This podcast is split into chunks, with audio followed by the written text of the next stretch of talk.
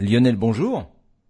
Bonjour. Alors vous allez nous parler d'un minéral qui a été euh, découvert sur Mars, c'est la jarosite, c'est bien ça, j'ai bien prononcé? La jarosite, absolument, un, minéral que le rover Opportunity a découvert, euh, a repéré pour la première fois sur la planète Mars en 2004. Une découverte remarquable car en fait pour se former, la jarosite a non seulement besoin d'eau mais aussi de fer, de sulfate, de potassium et aussi d'un environnement acide.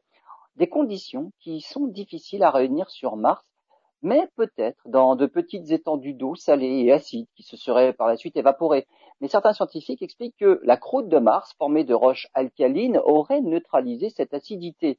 Eh bien, la réponse à cette énigme est venue de la Terre, puisqu'on en a aussi découvert en Antarctique. On pense que les calottes glaciaires de Mars ont joué un rôle dans la formation de la jarosite.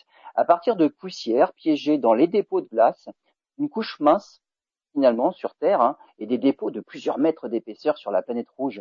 Les glaciers martiens n'ont pas uniquement sculpté les paysages de la planète, ils ont visiblement aussi contribué à la composition chimique de Mars.